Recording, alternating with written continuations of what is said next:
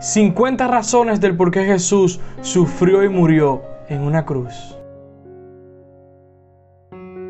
Para proveer la base de nuestra justificación.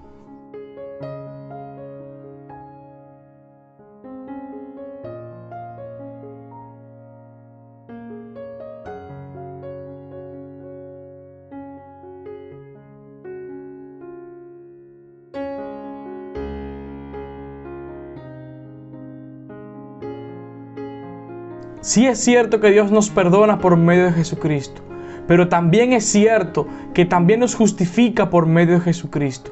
Y debo hacerle aclarando porque ambas ideas se pueden confundir y no son lo mismo.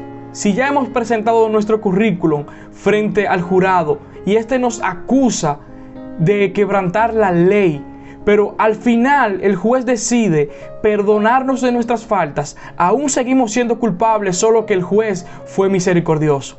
Sin embargo, en la justificación ocurre algo totalmente diferente.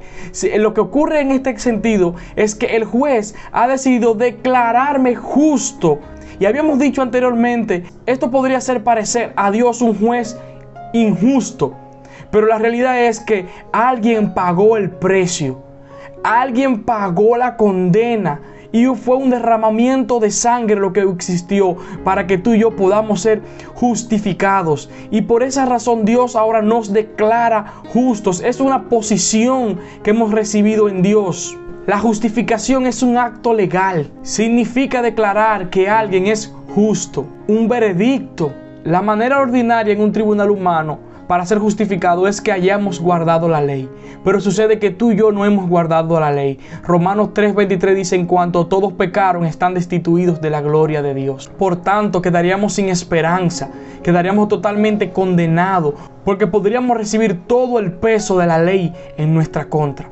Pero gracias a nuestro Salvador Jesucristo, que Él se entregó y fue propiciación por nuestros pecados, en Él seremos justificados gratuitamente mediante la redención que es en Jesucristo. Romanos 3:28.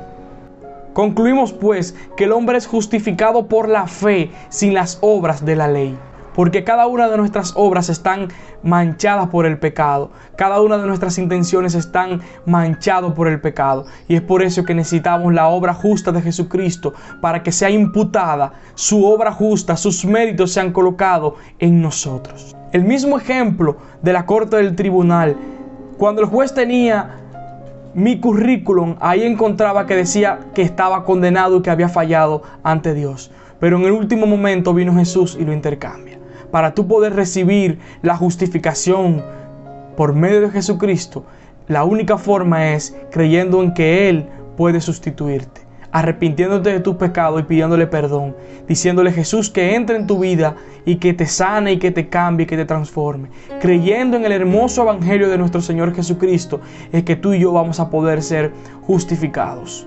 En este nuevo día, te invito a que pongas tu esperanza en Jesucristo porque el hombre te falla, el hombre te va a fallar siempre, pero Jesucristo nunca te va a fallar. Este es el mensaje para, para que medites en este día.